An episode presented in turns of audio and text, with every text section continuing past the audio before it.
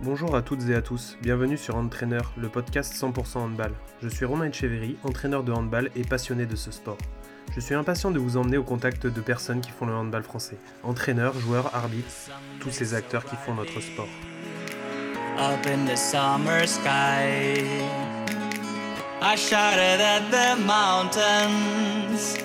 watch me shine and fly. Donc, bonjour à toutes, bonjour à tous. Donc aujourd'hui nous recevons euh, Thibaut Brier. Donc euh, bonjour Thibaut. Bonjour tout le monde, bonjour Romain. Alors déjà je vais te demander comment tu vas. Bah, euh, très bien, très bien. Il fait un peu froid, mais, mais la forme, je viens de reprendre, je viens de reprendre le hand là, donc, donc je suis content. Ouais, on a vu que tu avais été arrêté un petit moment, donc du coup ça, ça va mieux, ça se répare. Ouais, ouais, ça va beaucoup mieux. J'étais, ouais, j'ai été arrêté six semaines pour entorse à la cheville gauche. Et euh, bah, du coup, j'ai, pris le temps de soigner comme il fallait parce que c'était une récidive de, du début d'année contre, contre Kiel. Et euh, j'ai pris le temps de soigner. Là, ça, je suis quasiment à 100%. Je m'entraîne bien, il n'y a pas d'appréhension. euh, c'est cool. Ok, impeccable. Alors ce que je te propose c'est un petit peu de te présenter pour nos auditeurs et puis un petit peu ton parcours, ton histoire avec le hand, tout ça. Ouais, donc moi c'est Thibaut Brier, j'ai 21 ans. Euh, j'ai commencé le hand euh, il y a bientôt 12 ans au club de Desvilles. Euh, j'ai fait mes gammes euh, jusqu'à la moins de 18. En, en moins de 18, euh, je suis passé à, Rouen, le, grand club de, la métropole, entre guillemets. Je suis passé en moins de 18. En... J'ai Ouais, pour, pour que vous compreniez, j'ai j'ai- grandi tard. J'ai grandi vers, vers 16, 16, 17 ans. Et au moment euh, où ma croissance, où j'ai grandi, euh, j'ai mon jeu, mon jeu a, franchi un cap. Franchi un cap. J'ai gagné en, mobilité, en puissance, en physiquement, j'étais euh, mieux. Et à partir de là, ma progression, a, a vraiment augmenté. Et du coup, je suis passé d'un autre club pour le niveau, un 18 France, où ça s'est très bien passé. Je claquais beaucoup de buts, euh, l'équipe tournait bien. Après, je passe en, je suis allé en senior. Je suis allé en senior en National 3. En National 3. Euh, j'y ai passé deux ans, où à la deuxième année, on monte en, on monte en, en N2 avec une, course contre Reuil, si vous connaissez, euh, une course à, pour la victoire du championnat contre Ray qui était vachement sympa. Et euh, après l'année de la montée, j'ai fini à Nantes en centre de formation. J'ai j'ai postulé dans, dans plusieurs centres. Euh, il y avait Dunkerque, il y avait Célestat et Nantes. Et euh, j'ai pas été pris ni à Dunkerque ni à Célestat. Et j'ai eu ma, eu ma chance à Nantes. Et désormais, je suis pro depuis. euh, j'ai fait un an de centre, un an de centre et je suis pro depuis, euh, depuis cette année. D'accord. Alors du coup, euh, t'as pas connu les, euh, les sélections, euh, les, les trucs souvent qu'on connaît en moins de 13, moins de 15? Si, tu les as connus ou pas? Alors, j'ai connu la sélection départementale, D'accord. le comité, qui est déjà franchement sympa. Ouais. J'ai passé du bon temps. On était, alors, je me rappelle plus exactement, mais on n'était pas allé, on avait dû passer trois tours, mais ça donne déjà un, un avant-goût. Et par contre, j'ai pas, je suis pas allé plus loin en termes de, je suis pas allé en, en régional, j'ai pas été pris dans l'équipe régionale et euh, j'ai pas fait de pôle. C'est d'autant plus méritant parce que c'est vrai que c'est un parcours assez atypique quand même. Euh, oui, ça l'est. Oui, ça l'est. Euh, après, j'ai j'ai la chance d'avoir un physique euh, d'un physique spécial où je suis très grand, je fais 2m3 et ce qui ce qui a pu m'aider après, il n'y a pas que le physique hein, mais j'ai eu la chance de de grandir de grandir bien et, et d'exploser grâce à ça. D'accord. Et euh, du coup, euh, est-ce que tu pourrais nous raconter un petit peu ce que sont tes semaines, tes, tes journées type, euh, comment ça, ça s'organise un petit peu? Ouais, bah alors en- je vous parlais d'abord de la période de prépa. En prépa, ça se passe c'est deux entraînements par, par jour. Deux entraînements par jour. On a musculation le matin et, et entraînement le soir. Donc, euh, avec la charge de travail qu'on a par jour, euh, tu es quasiment obligé de faire une sieste. J'en connais pas qui, qui arrivent à tenir sans faire de sieste, c'est vraiment primordial. Euh, tu es très souvent fatigué, tu t'entraînes. Euh, du coup, on a entre 8 et 10 entraînements par semaine. Souvent, on a euh, un jour de repos le mercredi et on travaille souvent jusqu'au samedi matin. Donc, c'est très chargé, mais après, tu es tellement content de reprendre que, que ça compense. Que ça compense. Et en, en période de, de championnat, bon, cette année, c'est un peu spécial avec le Covid, comme ça, a un peu tout déréglé. Mais en période de championnat, souvent, euh, bah, avec la Ligue des Champions, du coup, c'est deux matchs par semaine. Euh, pas mal de voyages. Pas mal de voyages quand on est allé à Alborg. tu en as quasiment pour euh, un jour d'avion. Enfin, tu prends le train, tu arrives à, à l'aéroport, tu attends l'avion, tu as un changement d'aéroport. Donc ça, ça peut être long. Euh, c'est peu d'entraînement. C'est euh, un, un à deux entraînements par semaine. Et souvent, c'est de la mise en place tactique avant les matchs. Et beaucoup d'entraînements vidéo. On fait à peu près euh, une heure de vidéo avant chaque match. D'accord. Et alors, du coup, ta spécificité aussi, c'est que tu as tenu à mener à, à bien ton double projet avec ton projet Oui. professionnel à côté? Est-ce que tu peux nous en dire un peu plus? Ouais, évidemment. Euh, du coup, bah, je vais revenir un peu en arrière. Quand j'étais à, Rouen en National 3, euh, j'ai choisi d'aller dans un DUT euh, génie thermique énergie où je pouvais dédoubler une année. C'est-à-dire que au lieu de faire le DUT en deux ans, euh, la voie normale, j'ai pu faire le DUT en trois ans en, en réduisant mes, heures de cours par semaine de un tiers, ce qui est énorme. hein, ce qui est, euh, tu à peu près de, tu gagnes 10 heures, 10 heures par semaine, dans le but de pouvoir euh, plus m'entraîner euh, au hand, de pouvoir faire plus de muscu, d'avoir plus de temps de repos et, euh, en quelque sorte d'optimiser mes chances de, réussir dans le haut niveau. Et bah, je, valide ce choix à 100%. C'est une chance de pouvoir, de pouvoir profiter de ça, de pouvoir profiter de ça. Et, euh, ça a marché.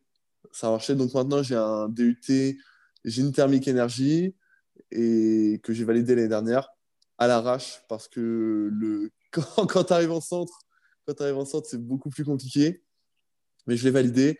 Et cette année, je voulais, euh, je voulais continuer, mais je pensais pas que ce serait aussi compliqué les deux matchs par semaine. Euh, vu que j'aime bien analyser les adversaires, regarder les matchs, euh, prendre un peu de temps pour moi, euh, plus la fatigue accumulée, ça devient, ça devient compliqué de, de, de faire une formation. En tout cas, quand, quand tu es nouveau et que tu découvres tout ça, c'est compliqué. Ouais. Donc, pour l'instant, tu as mis un petit peu de côté la, la formation par correspondance que tu devais suivre. C'est ça, c'était une licence? Bah, de base, j'avais prévu de faire une licence et pendant la prépa, on s'est rendu compte que ça allait être compliqué. Du coup, euh, au début, j'étais en stand-by. Je voulais suivre, euh, je voulais pas m'arrêter parce que euh, je pense que c'est important de, faire autre chose. J'ai, essayé d'apprendre l'espagnol, ça a été compliqué. Euh, du coup, je lis, je lis pas mal de livres. Je lis pas mal de, de témoignages de sportifs, de livres sur la nutrition, sur la musculation, euh, parce que ça m'intéresse et ça peut me, me rendre meilleur euh, après dans le sport. D'accord. Et au niveau euh, de ton entourage, euh, justement, tu t'es bien entouré pour pouvoir euh, gérer cette, bah, l'idée de cette après-carrière quand même, même si tu es encore très jeune, hein, c'est, quelque chose qui est très loin, mais, mais j'imagine que en ayant fait ce DUT et tout, tu gardes à l'idée bah, l'après, quoi. Oui, ouais, c'est ça, c'est ça. De base, c'était quand même plus pour avoir un, un plan B si je, je n'y arrivais pas dans le hand. Mais euh, c'est sûr que ça me donnera une, une base pour l'après, euh, l'après-carrière qui sera euh, absolument pas négligeable. Après, je pense que durant ma carrière, aussi longue qu'elle le sera, je pense que je me reformerai dans, dans du management, dans de la nutrition, je sais pas encore. Mais j'ai le temps encore d'y réfléchir. Bien sûr. Alors, euh, petite question, comment au niveau de l'entraînement, tu, vois, toi, l'entraînement, la façon de- d'appréhender les entraînements, l'investissement que tu y mets, euh, comment, comment tu te situes là-dedans? Euh, pendant les entraînements, déjà, toujours à 100%. Toujours, j'essaie de toujours faire au mieux que je peux. Il n'y a pas euh, aujourd'hui, je me sens pas bien, j'y vais tranquille ou, je sais pas, j'irai toujours à fond.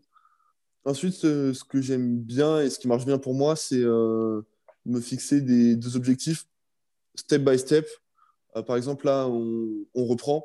On reprend, du coup, il y a, plus, il y a plein de, réflexes que j'ai perdus, de, de, revenir dans les combinaisons, de retrouver des automatismes avec les joueurs. Donc, dans ma tête, par exemple, là, c'est reprendre, c'est shooter à 9. En attaque, c'est shooter à 9. Tu ne te poses pas de questions, tu shootes à 9. Et euh, c'est pas, euh, ouais, je vais mettre des duels dans, un premier temps, euh, c'est juste à neuf. Faut... Je remets les mécanismes en route. Et en défense, c'est tu essayes de, de t'imposer en trois. C'est comment, comment je m'impose en trois, c'est je, je m'oriente bien, j'analyse bien l'attaquant adverse. Est-ce qu'il est a le bras en bas? Est-ce qu'il va faire la passe pivot? Est-ce qu'il va pour le shoot est-ce que je monte, est-ce que je descends C'est moi, c'est comme ça. C'est j'y vais step by step. D'accord. Est-ce que justement votre entraîneur vous demande euh, énormément d'investissement à l'entraînement? Est-ce qu'il est plus sur un côté tactique? Comment il se situe lui par rapport à ça? Euh, Il va y avoir des entraînements tactiques et il va y avoir des entraînements, euh, des entraînements vraiment basés sur la, la, remise en forme, le, la course. Après là, comme je dis, on est en prépa, du coup c'est différent en prépa, il va y avoir des, séances vraiment où ils vont axer le travail sur euh, vous retrouver le rythme, vous retrouver le rythme, et d'autres où ça sera euh, le, jeu collectif. On retrouve les automatismes euh, entre nous. le plus important, ouais, le plus important, c'est de s'appliquer dans les combinaisons. Ou ouais, aujourd'hui, pas de perte de balles, comme on a tendance quand même à perdre beaucoup de balles sur les matchs ou le duel tireur-gardien. Ça, ouais, ça dépend ça dépend. Mais en période de championnat, souvent, c'est gros travail tactique. Et est-ce que justement, c'est un petit peu, euh, entre guillemets, une aubaine d'avoir cette période de championnat du monde où ça vous laisse un peu plus de temps pour, euh, bah, toi, justement, en revenant de blessure, ça te laisse un peu plus de temps pour travailler? Euh, Ouais, ouais moi, moi, je suis. moi, ça, ça me va vachement. J'ai le temps de. de... Ouais, j'ai le temps de reprendre, de reprendre tous les automatismes, de me remettre dedans, de aussi de reprendre la condition physique. Comme, euh, même, si, même si tu travailles, euh, tu as, le rythme à retrouver, surtout au niveau cardio. Et, euh, et, je pense que ça va faire du bien aussi à l'équipe, comme on n'a pas. il me semble, il me semble qu'on n'aura que 3-4 joueurs qui partiront au championnat du monde. Donc on pourra vraiment travailler ensemble, ensemble collectivement. Je pense notamment à, Eduardo Gorbindo qui, qui devrait rejouer. Et, euh, du coup, lui aussi, il aura le temps. Il aura le temps de, de se réintégrer dans le collectif. Et ouais, c'est une bonne période de travail. Ouais, c'est ce que, ce que j'allais te demander. Effectivement, vous avez entre guillemets peu d'internationaux, ce qui est finalement quand même une aubaine parce que vous allez pouvoir travailler les repères. Le travail collectif va quand même pouvoir euh, s'effectuer. quoi. Ouais, c'est ça. C'est ça. Et on pourra partir sur, euh, sur, un haut niveau de jeu en début de, en début de, reprise de championnat et on pourra proposer un, vrai bon niveau de jeu avec une équipe euh, pas trop fatiguée du coup parce qu'on n'aura pas subi euh, les, dégâts du championnat du monde. Et du coup, euh, toi, tu t'es fixé quoi comme objectif là, après la, reprise? Est-ce que tu t'es donné des objectifs sportifs, individuels, collectifs? Comment tu te situes? Oui, oui j'ai des objectifs en, en toute, euh, en toute humilité, bien sûr, euh, bah, gratter euh, le plus de temps de jeu possible. Comme jusque-là, j'ai n'ai pas pu jouer, ou presque, avec Olivier Niocas et, et Alex Alcanti en même temps. Donc, continuer sur ma lancée et essayer d'avoir le plus de temps de jeu possible. continuer d'être bon, continuer d'être performant le, plus possible. C'est ouais, vraiment rester sur la, même lancée que le début de saison. Euh, et, on verra bien où ça nous mène. Et surtout, collectivement, gagner. Gagner, gagner, gagner. Il faut, euh, il faut accrocher la deuxième, voire la première place du championnat, même si ça va être euh, compliqué. Et, et j'ai terminé le plus possible en Ligue des Champions. Ouais. Alors, le jour de match, comment tu gères tes journées? Comment tu... Est-ce que tu as des routines? Tu, fais des choses particulières? Ouais, alors moi, je suis plutôt, je suis plutôt détendu jour de match. Euh, que j'aime bien, c'est regarder. Bon, le matin, le matin, souvent, on a, on a un réveil articulaire. Du coup, tu, te lèves à, tu te lèves à 9, ouais, à 9 h. Tu vas faire ta petite séance. Le matin, c'est séance tranquille. Séance tranquille où c'est tout le monde zen, c'est cool. C'est cool, on, on, joue 40 minutes tranquillement. Je mange, petite sieste, petite sieste obligatoire. je regarde, je re-regarde les matchs de l'équipe adverse. Je me, je me fixe les, les, points clés de mon match.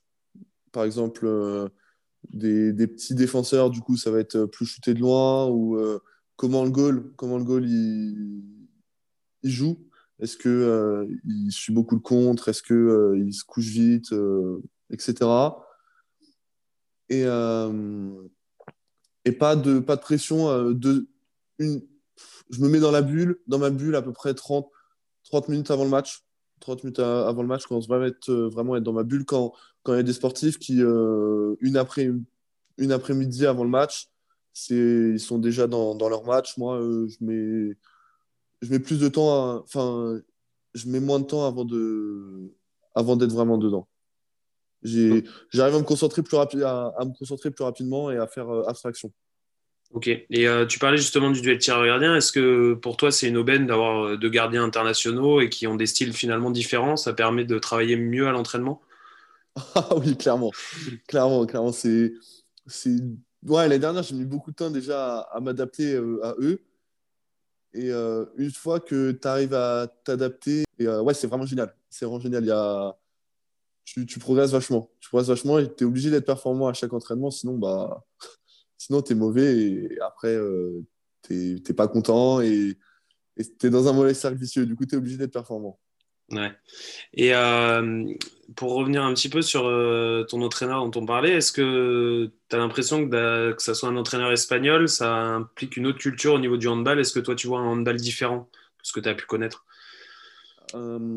Alors, moi, j'ai pas beaucoup de recul par rapport à ça. Ouais.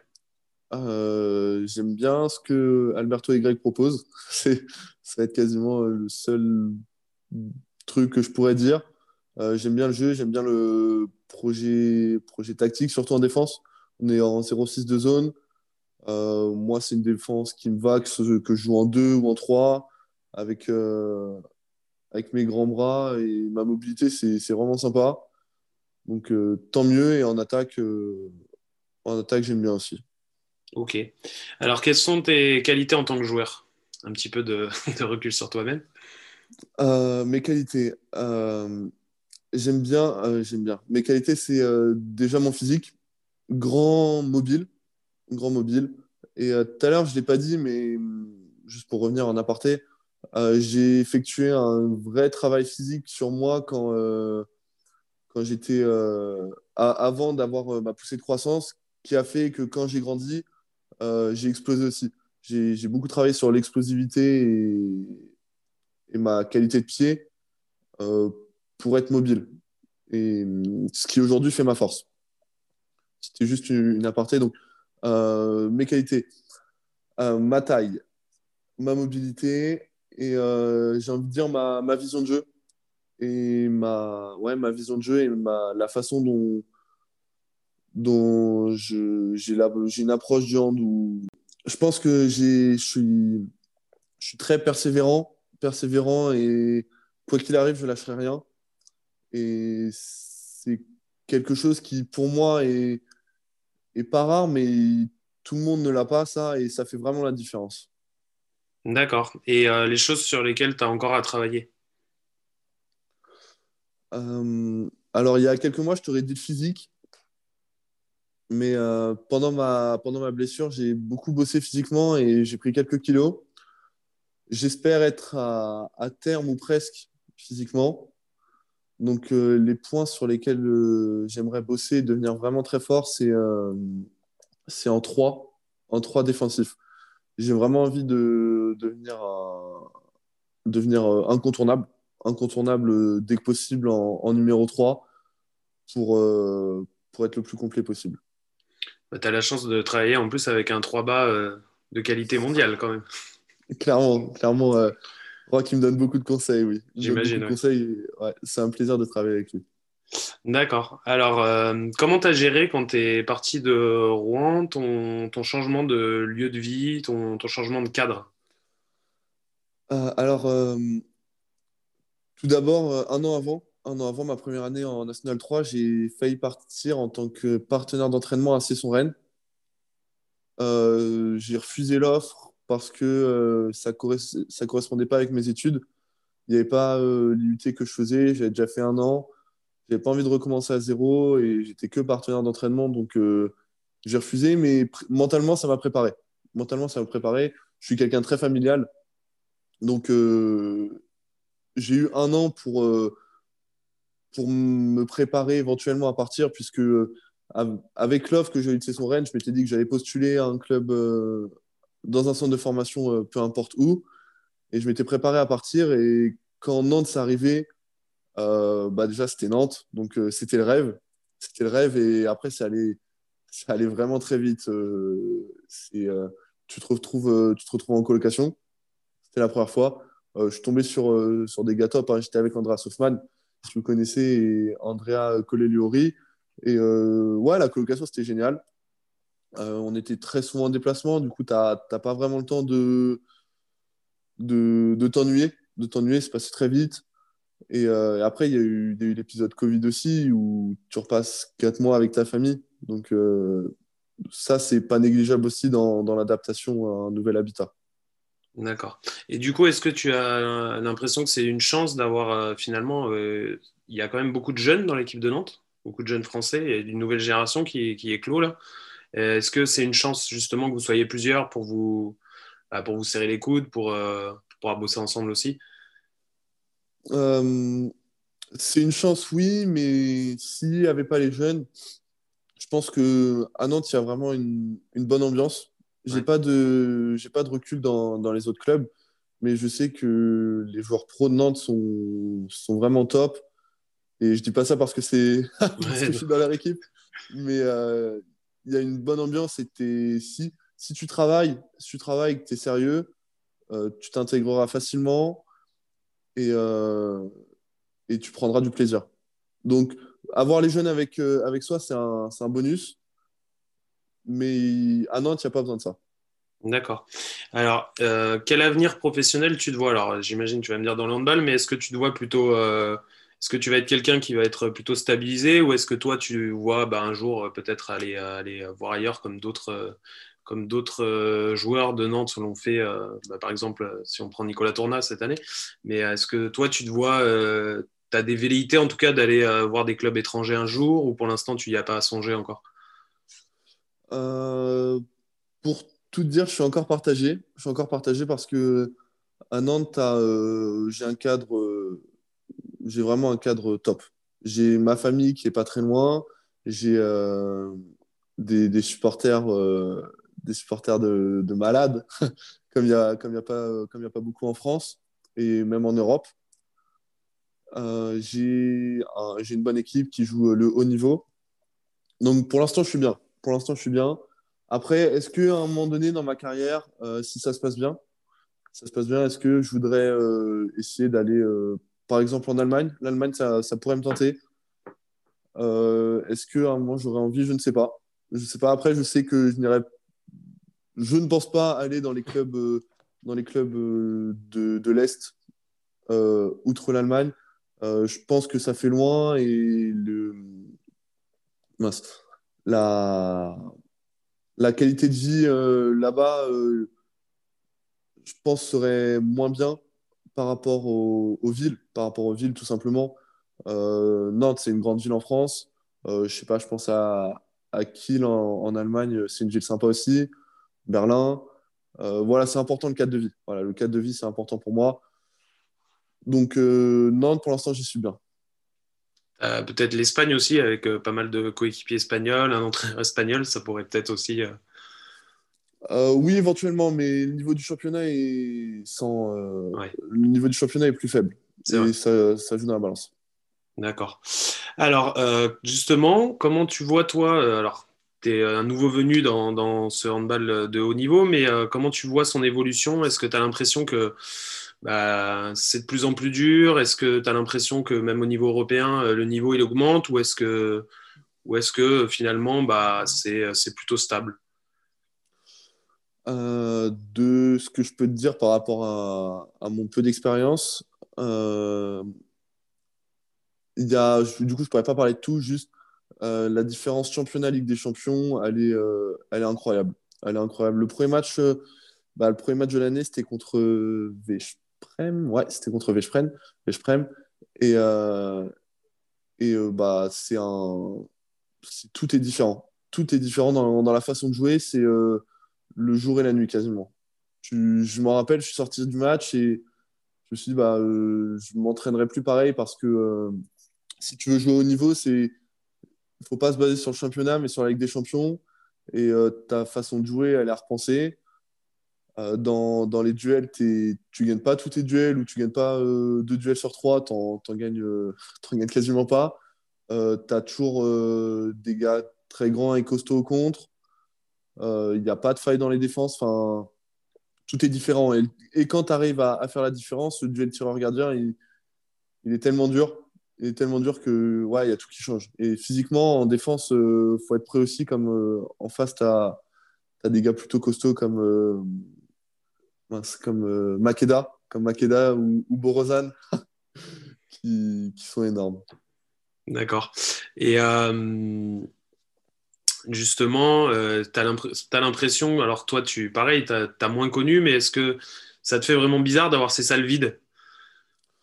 Ouais, Ouais, c'est quand on a eu au début de saison quelques matchs, euh, euh, avec le public bah, qui sont géniaux.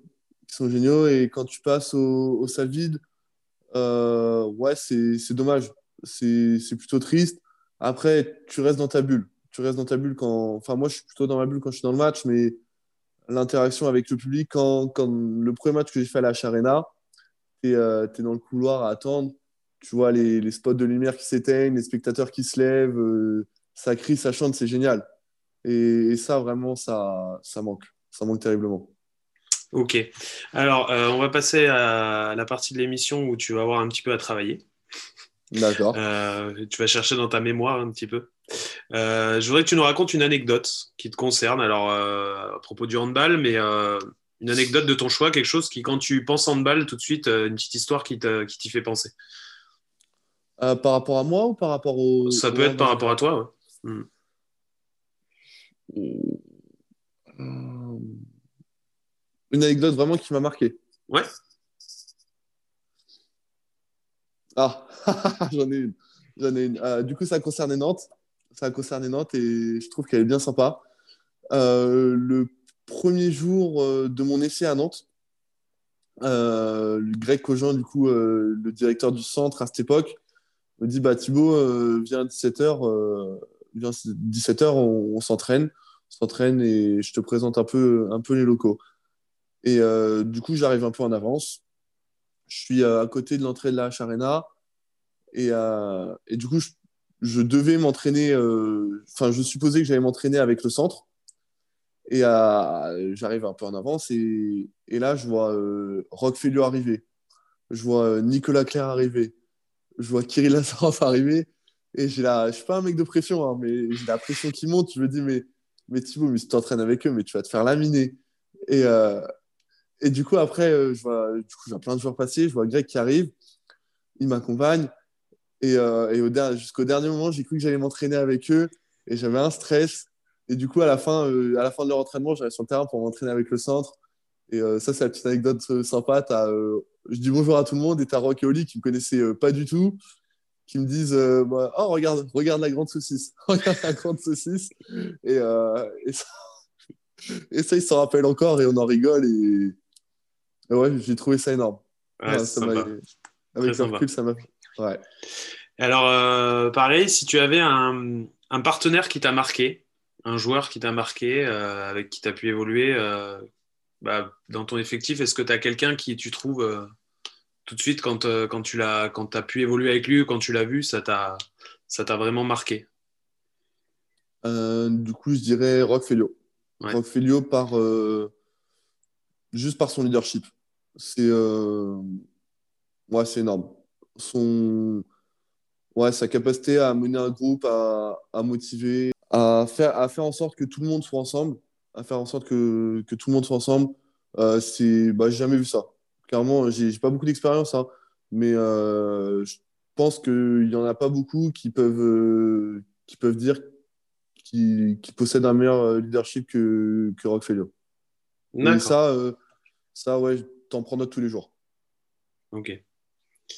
Alors, euh, donc là, le- la petite spécificité de l'émission, c'est que en fait, notre invité précédent t'a posé une question, et toi, tu auras une question à poser à notre invité suivant. Ok, ça marche. Alors, donc, notre invitée précédente, c'était euh, Charlotte Alexandrovitch, qui est euh, responsable de la communication à Saint-Amand, dans le club des, euh, de Ligue Butagaz Énergie, des filles. Ok. Donc, elle t'a demandé quel était ton objectif de carrière ultime, quel était le rêve que tu avais dans un coin de la tête. euh, j'im- J'imagine ce que tu vas me répondre. Mais Ouais, c'est pas compliqué. Et plus ça va, plus j'y pense. C'est les JO 2024 à Paris. Euh, ouais, c'est vraiment un objectif qui, si je pense pas un jour, euh, si je pense pas tous les jours, c'est qu'il y a un problème. C'est qu'il y a un problème et il est gravé là et on travaille pour. D'accord.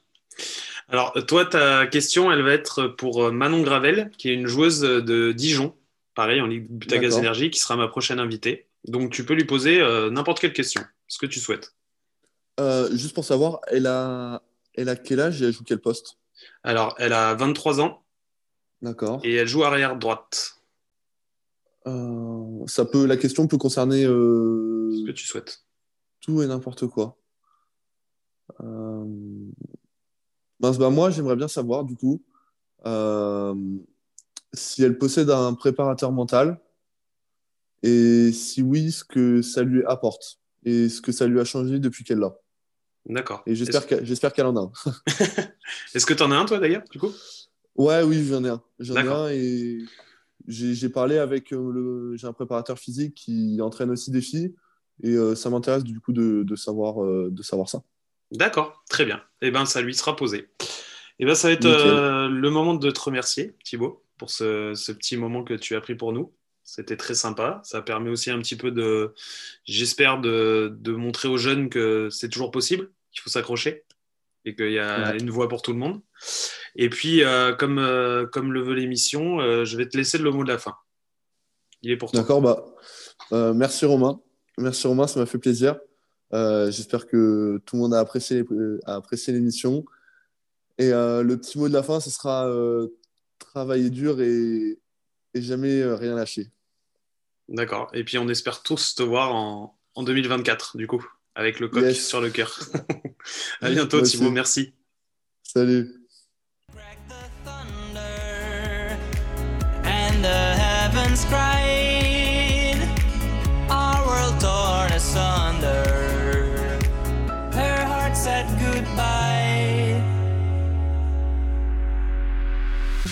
I'm standing in our ashes, feeling the sunshine once again. I moved